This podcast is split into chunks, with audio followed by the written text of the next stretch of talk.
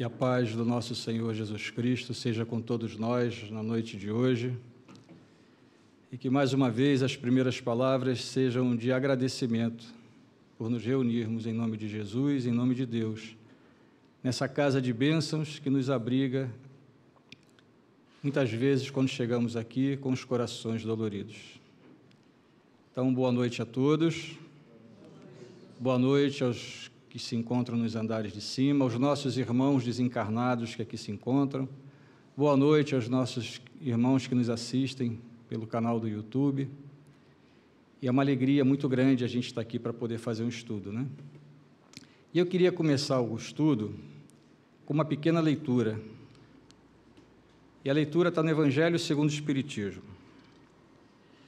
Os Espíritos do Senhor que são as virtudes dos céus, como um imenso exército que se movimenta desde que dele recebeu a ordem, espalham-se sobre toda a superfície da terra. Semelhante às estrelas que caem do céu, vêm iluminar o caminho e abrir os olhos aos cegos. Eu vos digo em verdade que os tempos são chegados em que todas as coisas devem ser restabelecidas em seu sentido verdadeiro para dissipar as trevas, confundir os orgulhosos e glorificar os justos. As grandes vozes do céu ressoam como o som da trombeta e os coros dos anjos se reúnem. Homens, nós vos convidamos ao divino concerto. Que vossas mãos tomem a lira, que vossas vozes se unam e que num hino sagrado se estendam e vibrem de uma extremidade do universo à outra. Homens, irmãos a quem amamos, estamos junto de vós. Amai-vos também uns aos outros, e dizei do fundo do vosso coração, em fazendo as vontades do Pai que está no céu: Senhor, Senhor, e podereis entrar no reino dos céus. Mensagem do Espírito de Verdade consta no prefácio do Evangelho segundo o Espiritismo. E o estudo que a casa reserva para a gente na noite de hoje, ela está no capítulo 17, intitulado Sede Perfeitos, e fala sobre o item que cabe para nós hoje, é o item Os Bons Espíritas. Quando Jesus encarna entre nós, trazendo uma mensagem de amor, ele propõe para nós uma coisa muito importante: mudança de comportamento. Jesus veio numa época em que estávamos, espíritos encarnados na época, toda uma humanidade, negligenciando as nossas questões morais. Vem trazer para nós uma mensagem muito direta, quando a gente fala aqui, ele traz a mensagem da imortalidade da alma, da pré-existência, da pluralidade de existência, mostrando para a gente que nós sempre devemos mudar o nosso comportamento. Porque nós sempre buscamos a felicidade. Em todas as épocas da humanidade, o principal objetivo de todos nós, vamos dizer assim, que vivemos, é buscar a felicidade. Todos nós. E Jesus vem com esse, com esse, com esse propósito. Mudem o comportamento. Mudem o comportamento para que possam aprender a amar. Jesus faz do seu próprio comportamento um exemplo para todos nós, nos mostrando que é possível ser feliz através do amor. Ele nos diz que se nós estivermos realmente dispostos a qualquer tipo de mudança, nós vamos conseguir realmente atingir a felicidade que nós buscamos.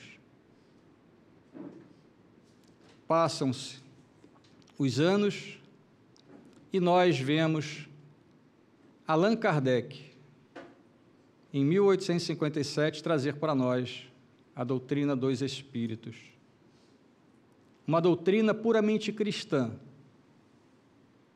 A doutrina prometida por Jesus que ele fala que rogaria ao Pai que enviasse um outro consolador que fizesse relembrar tudo aquilo que ele havia dito, ficar conosco eternamente e nos ensinar muitas outras coisas.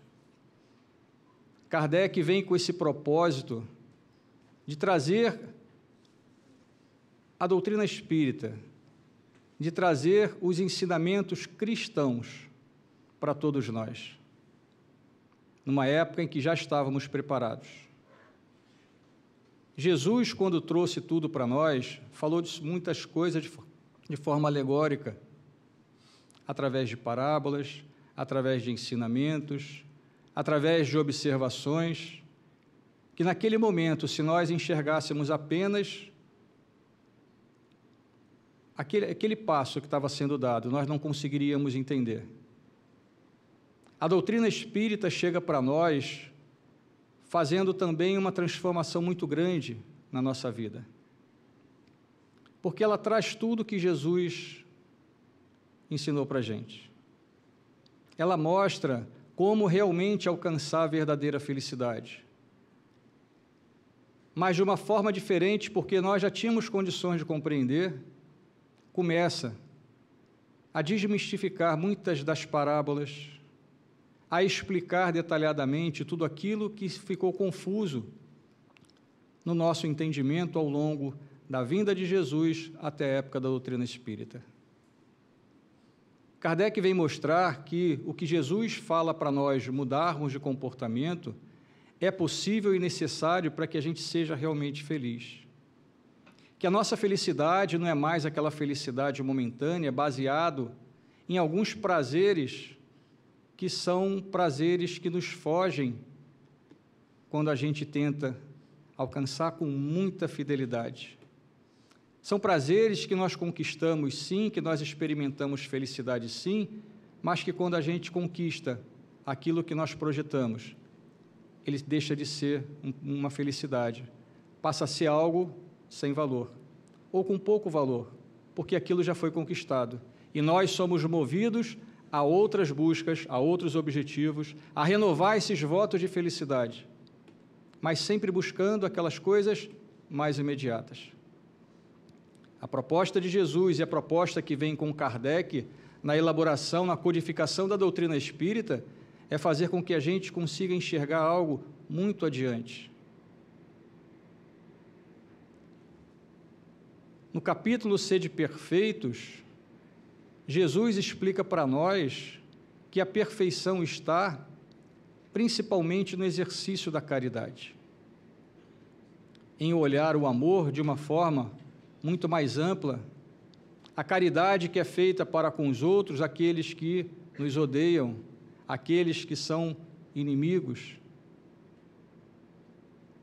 e a doutrina espírita vem dizer para nós o seguinte: pode ser que você tenha inimigo, mas não seja inimigo de ninguém.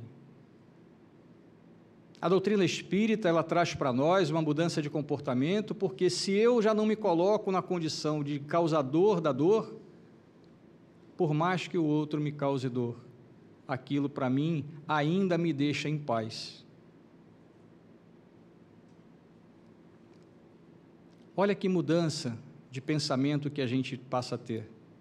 A gente passa a buscar felicidade nas coisas boas, que são aquelas conquistas do coração. Aquele tesouro que a traça não come, né? que o ferrugem não corrói, que o ladrão não rouba, mas as coisas imperecíveis do coração, o amor aquele mesmo amor que Jesus resume o maior mandamento em amar a Deus, amar ao próximo e amar a nós mesmos. A doutrina espírita explica para todos nós que só através dessa conquista, desse exercício do amor verdadeiro, é que nós vamos conseguir realmente sermos felizes. Só que para isso, quando chegamos à casa espírita, somos convidados a quê? A reflexão porque essa mudança de comportamento ela só vem de acordo com a nossa reflexão. O que, é que nós temos feito da vida? O que eu quero para a minha vida? Essa mudança de comportamento vai refletir justamente numa lei maior, que é uma lei de causa e efeito, a qual nós sabemos, pela imortalidade da alma, que se nós plantamos boas sementes, nós vamos colher bons frutos que a doutrina espírita mostra para nós que o nosso comportamento de hoje é que vai determinar, sim, a nossa felicidade. Que o nosso comportamento hoje, compreendendo o irmão através de sermos indulgentes para com as imperfeições, nós conseguimos ver o seguinte: ele não sabe fazer melhor do que isso. Mas se eu sei fazer melhor do que isso, eu tenho a obrigação de tentar ajudar, ou no mínimo, perdoar as ofensas. Só que isso é tão complicado para a gente compreender que quando a gente chega na casa espírita e começa a estudar, começa a ter contato com a doutrina espírita, muitos de nós nos afastamos. Porque é difícil a gente mudar um comportamento, a gente quer uma felicidade mais rápida. A doutrina espírita vem explicar, por exemplo, através do Evangelho, lá no Sermão da Montanha, bem-aventurados os aflitos, felizes são aqueles que compreendem o motivo da dor e que são resignados por ela. E quando a gente chega com dor na casa espírita, a gente chega que é uma solução rápida, porque a casa espírita é milagrosa. A casa espírita é aquela casa que vem diante das nossas necessidades fazer assim um, despertamento ou em nós, ou então aquele contato com os espíritos superiores e fala assim: olha, eu quero ser curado, eu quero que a dor ela vá embora. E a gente sempre ouve, dentro da casa espírita, calma, venham estudar, compreendam a doutrina, porque só assim a gente vai conseguir entender que ser resignado com a dor faz, tem uma razão. Olha como é difícil ser espírita. Muitos chegam e abandonam, dá muito trabalho. A casa não era do que eu precisava, ou a doutrina espírita não era tudo isso. Porque nós temos necessidade do imediato, ainda. A gente busca o imediato. Porque quando dói, dói. Aí eu me afasto. Aí eu me afasto e fico procurando em todos os lugares alguma resposta. Mas que voltamos à casa espírita porque somente aqui encontramos. Não desmerecendo nenhuma crença religiosa, muito pelo contrário. Dentro da, da própria doutrina, nós encontramos os Espíritos nos falando que todas as religiões, elas são boas, que nós devemos nos vincular àquela religião, aquela religião que nos faça bem, que, nos, que transforme o nosso coração, que nos façam homens de bem como foi estudado há umas semanas atrás, o capítulo Homens de Bem, que consta aqui em Sede Perfeitos. Então, olha a doutrina espírita mostrando para nós a compreensão para que a gente possa despertar essa felicidade. Mas aí nós temos que fazer o quê? Mudar. Dentro da doutrina espírita, nós conseguimos compreender a relação entre o mundo visível, o mundo encarnado, o mundo material e o mundo invisível. Nós conseguimos compreender que a nossa responsabilidade com os nossos atos interfere muito diretamente com os nossos irmãos desencarnados. Seja para eles nos ampararem, seja adquirindo débitos para eles nos obsidiarem. Mas a doutrina espírita mostra como a gente deve fazer, estudando. Então, o que a gente busca na essência? A felicidade através da compreensão.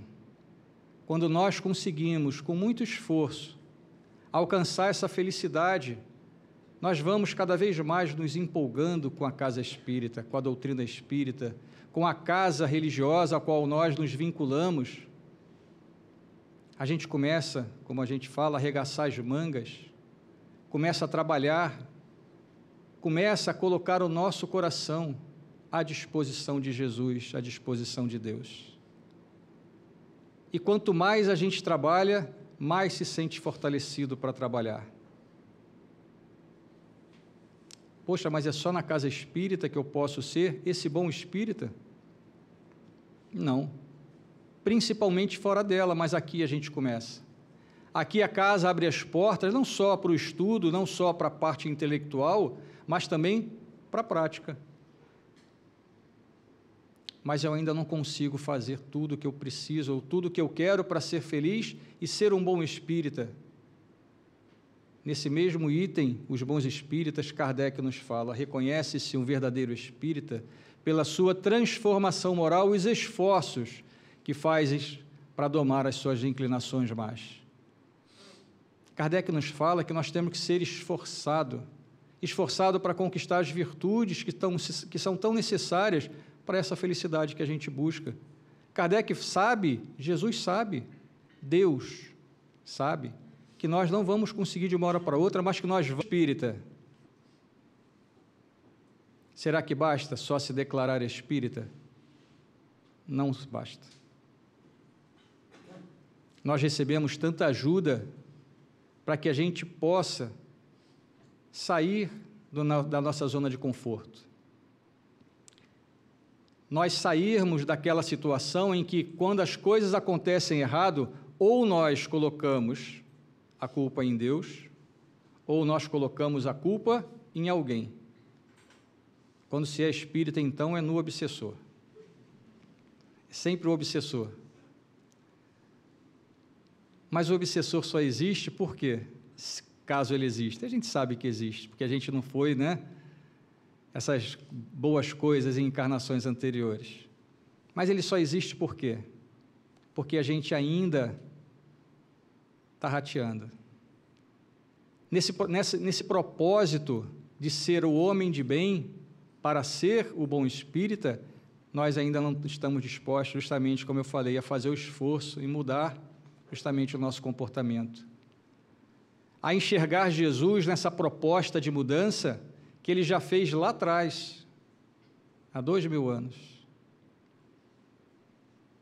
essa proposta de mudança que a gente vem adiando encarnação após encarnação, mas quando a gente desencarna, a gente vê uma oportunidade tremenda para poder ser feliz e fala: quando eu reencarnar, e agora eu vou fazer. Só que a gente esquece. A bênção do esquecimento nos mostra o seguinte: olha, você não lembra para poder não fazer pelo interesse.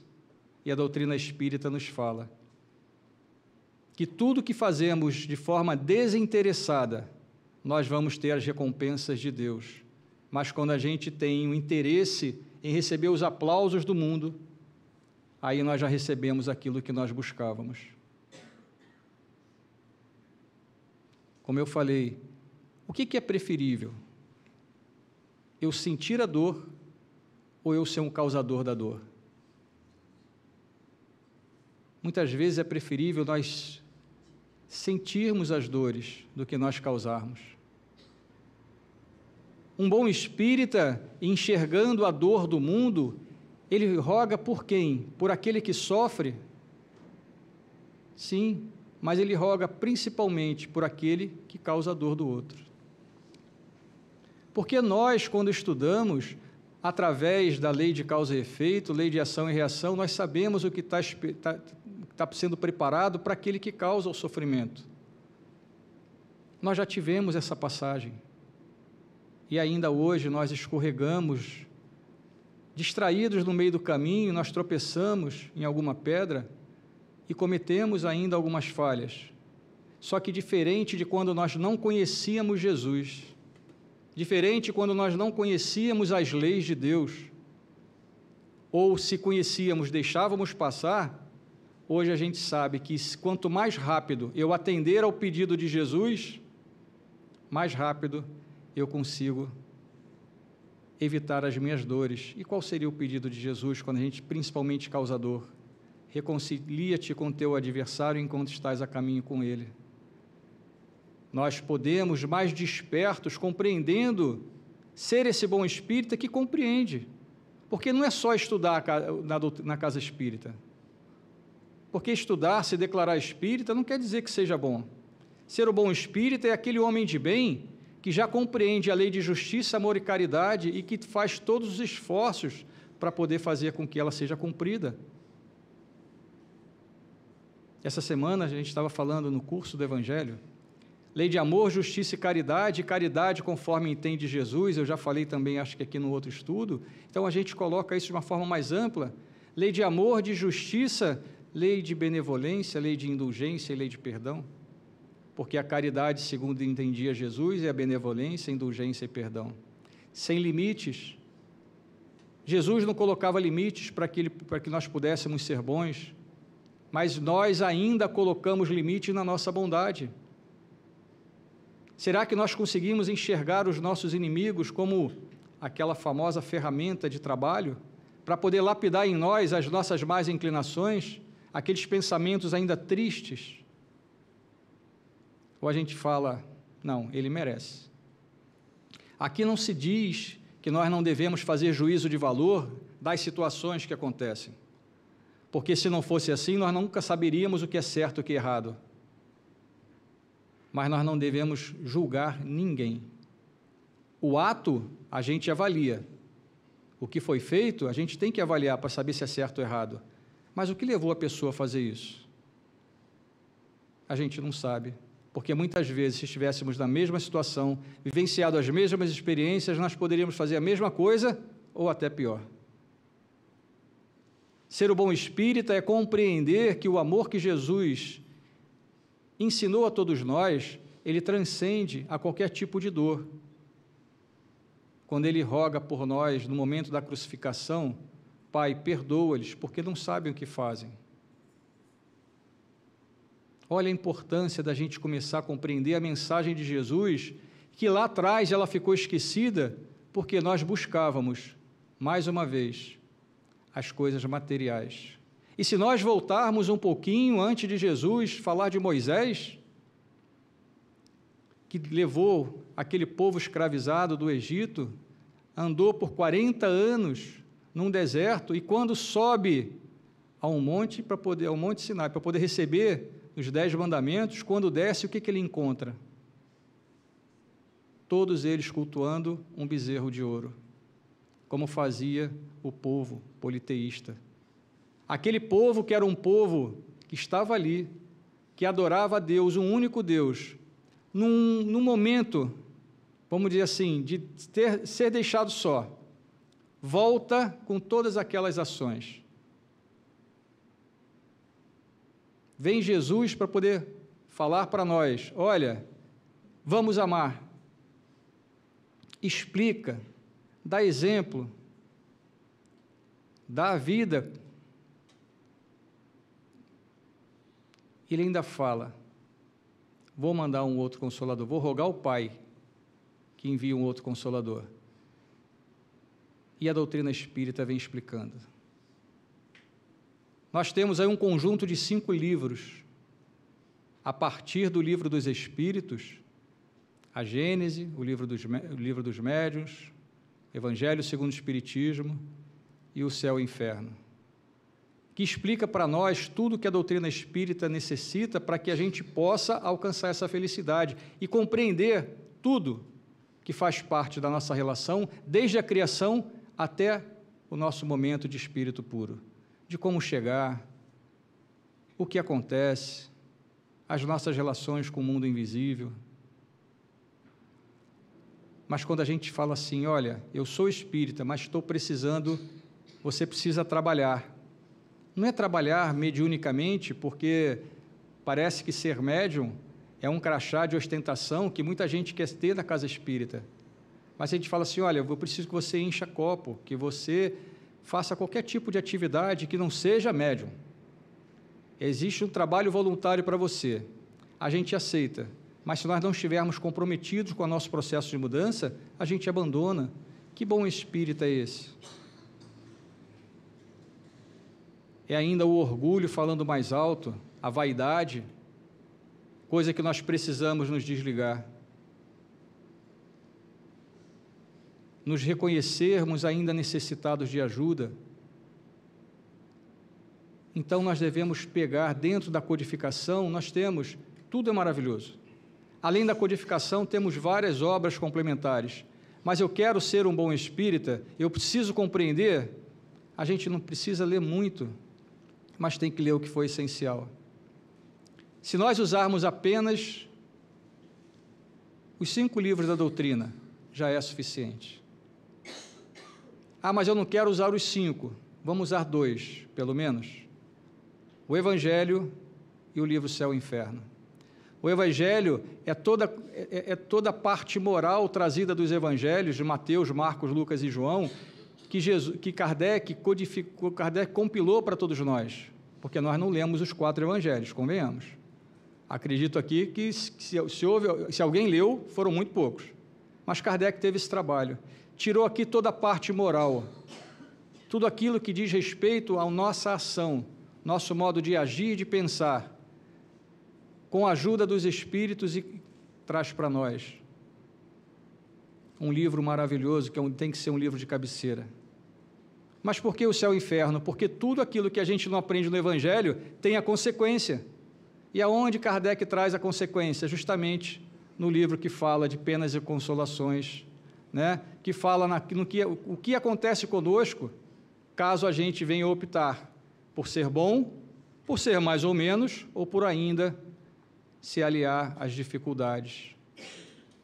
Qual é a consequência de tudo isso? O livro Céu e Inferno eles nos coloca. É esse esforço em compreender que Kardec coloca que nós devemos a cada dia empenhar as nossas, as nossas ações. Vejam, Jesus fala de reencarnação. Jesus fala de amor ao próximo. Jesus fala de amor a Deus. Será que eu consigo amar o próximo só na teoria? Será que eu só devo ser aquele chamado espírita teórico? O espírita de sala de aula, o espírita de leitura? Mas quando vem a turbulência, seja minha ou seja dos outros, eu sou incapaz de poder ajudar, de estender as mãos, de olhar para mim e manter a serenidade? Será que eu sou bom espírita? Porque ser bom espírita é compreender o que a doutrina faz, o que a doutrina nos coloca e colocarmos em ação. É olhar para um irmão que sofre e muitas vezes chegar perto dele e ficar em silêncio. Mas nós somos mestres de acabar com a dor do outro. A gente não acaba com a nossa né? mas com a do outro a gente, a gente é, mestre. Começa a falar do problema, a gente nem deixa acabar de falar, a gente já começa a dar solução. Será que é isso que um bom espírita precisa? Ou ele precisa saber muitas vezes calar para poder ouvir, aliviar as dores? Ser um bom espírita é ser um bom cristão, por isso que nós falamos que independe da crença religiosa, porque o espírito e o cristão é a mesma coisa, porque se Jesus trouxe para nós a mensagem que viria a doutrina espírita, que no caso é o consolador, um outro consolador, está falando da mesma coisa. Ah, mas eu não vejo dessa forma. Então vamos ver o que a doutrina espírita tem de codificação. Fala tudo sobre o que Jesus falava. Mais uma forma de poder a gente atestar que a doutrina espírita é esse consolador que Jesus prometeu a todos nós. Ela esclarece e aí nos torna mais fortes. Nós levantarmos a bandeira e falar assim: sou espírita, mas com convicção, através de ações e não mais só de palavras. Ações de poder levar aqueles corações aflitos e sobrecarregados um pouco de bálsamo, seja do silêncio seja do abraço, seja do sorriso, seja de uma palavra amiga. Saber falar no momento certo, mas saber calar também no momento certo.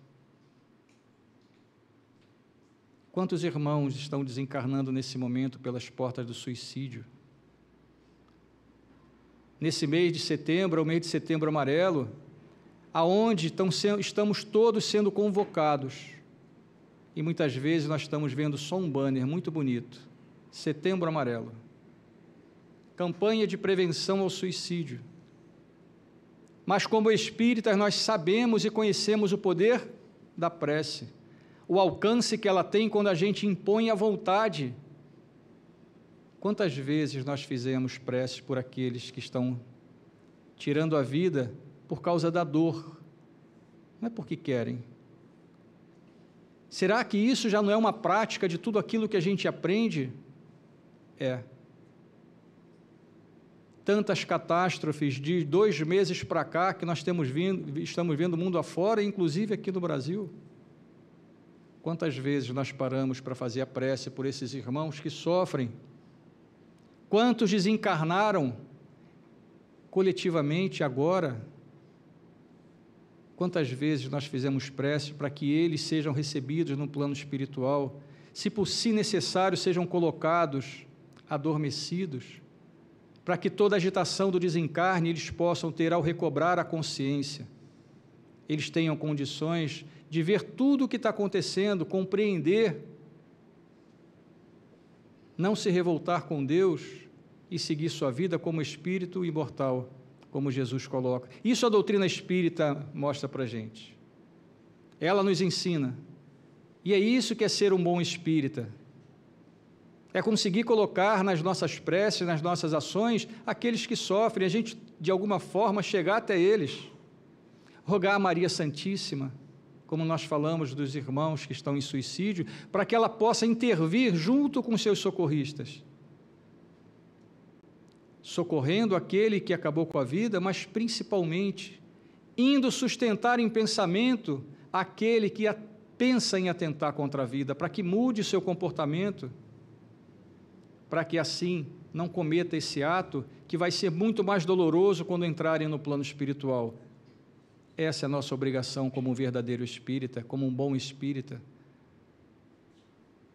Quanto trabalho no bem nós temos Quantas oportunidades nós temos de fazer aquilo que Jesus, que Deus espera de nós?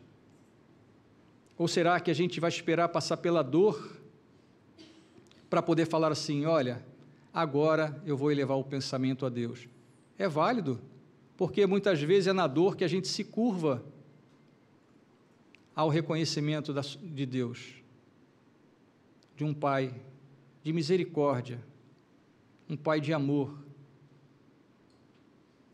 Muitas vezes, todos nós, né, que já tivemos filhos pequenos, ou que temos agora, ou netos, enfim, a criança, a gente muitas vezes leva para tomar uma vacina. Aí vem com uma agulha, uma injeção, a criança se debate, chora, você tem que, tem que agarrar. É terrível o sofrimento dela, mas você sabe que é para o bem dela. Muitas vezes vamos enfrentar uma cirurgia Vamos passar por uma recuperação extremamente difícil e dolorosa, mas nós vamos para ela, porque apesar de ser difícil e doloroso, sabe que é para poder nos curar. E aonde está a nossa cirurgia moral? Através dos embates da vida que foram criados por nós, muitas vezes, em outras encarnações, justamente por nós desconhecermos ou não darmos tanta importância aos ensinamentos de Jesus. Hoje nós estamos no momento em que nós podemos fazer diferente. Nós estamos com mais conhecimento, nós estamos com mais interesse. Todos nós estamos. E mesmo aqueles que não se dizem espíritas, né, no momento de dor e de sofrimento, às vezes vem à casa espírita, ou então quando conhece alguém e fala assim: Você não é espírita? Vê o que você pode fazer por mim? Olha a oportunidade sendo dada para nós trabalharmos em nome de Jesus.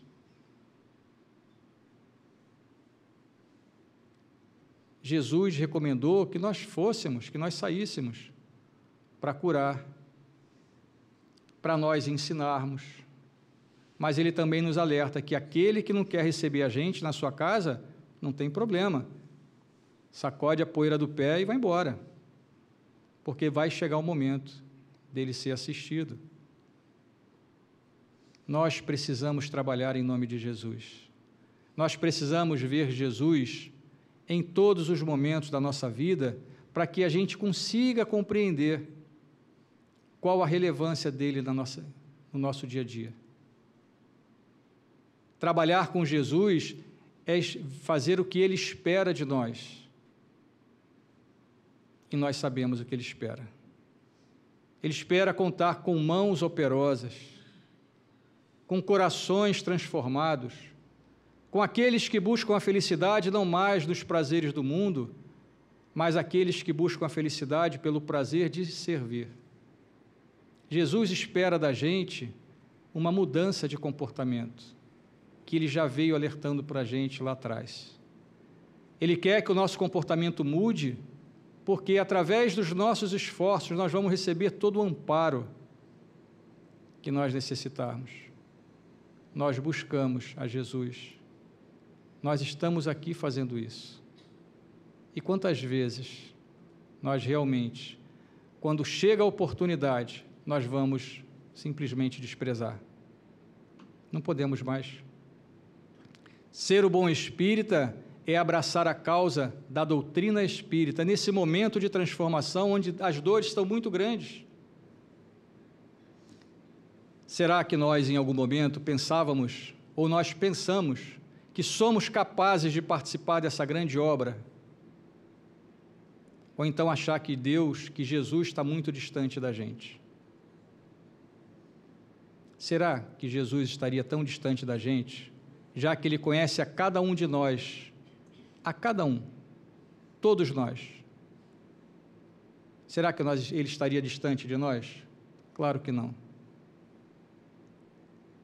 E olha o que mais importante: além dele estar muito próximo, ele faz um convite para que a gente trabalhe na sua seara.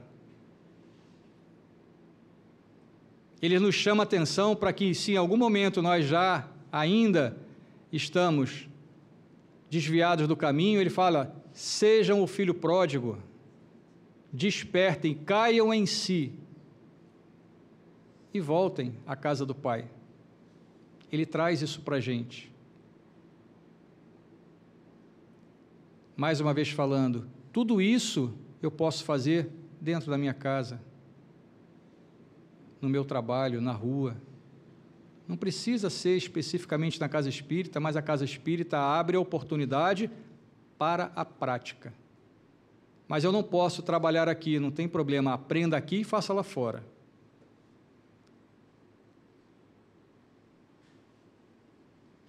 Quantas vezes a gente vai ficar buscando ainda as desculpas? Ah, eu agora não posso. Aí eu não posso e eu sofro. Aí a gente corre para a casa espírita. Aí fica bom. Aí fala assim: eu sou espírita. Aí fica bom e se afasta. Aí dói de novo. Aí eu, ah, daquela vez que eu fui ficou bom. Aí eu volto. Aí eu me declaro espírita de novo. Aí fica bom, você fala, você não é espírita? Ah, é, sou, mas não tenho ido muito, lá, muito tempo lá não. Está meio complicado. Será que está complicado ou a gente não quer? Porque ainda exige de nós um esforço. E mais uma vez a gente vem buscar a resposta rápida. Só que a gente tem que prestar atenção no seguinte: quando a gente vem buscar resposta rápida, a gente se coloca à disposição, a gente abre o coração para que o trabalho seja feito. E a gente não se dá conta de que quando a gente faz isso, a gente está entrando em comunhão com Deus, com Jesus, com os espíritos amigos da casa e é justamente essa comunhão que permite que tudo funcione de forma adequada. Aí a gente se afasta porque tudo isso que deu certo, a gente esquece lá fora, entra na turbulência do mundo, esquece que somos espíritas, não só de carteirinha, mas de ação. Nós somos espíritas de ação, temos que ser. Porque diferente de outras crenças, e aqui mais uma vez não fazendo crítica nenhuma delas, uma coisa é, é, é colocarem para nós os milagres, ou Deus quer que seja dessa forma, e quando a gente pergunta por quê, são os famosos mistérios que ninguém responde. A doutrina espírita responde. E aqui nós viemos buscar as respostas. A gente encontra a resposta, mas fala o seguinte: junto com a resposta vem o quê? a responsabilidade da mudança. Aí a gente sabe o porquê, mas não quer mudar. E a gente se afasta. Será que nós vamos continuar fazendo esse trabalho? Né? Que nem a gente costuma dizer de gato e rato, buscando, indo e vindo, fugindo toda hora. Ou será que nós vamos definitivamente hastear a bandeira cristã, a bandeira espírita, e falar assim: hoje, tudo que eu tenho aprendido dentro dessa fé raciocinada, tudo que eu analiso e vejo que faz coerência, que eu aplico na minha vida, eu, a partir de agora, vou empenhar todos os esforços para que eu possa realmente me transformar.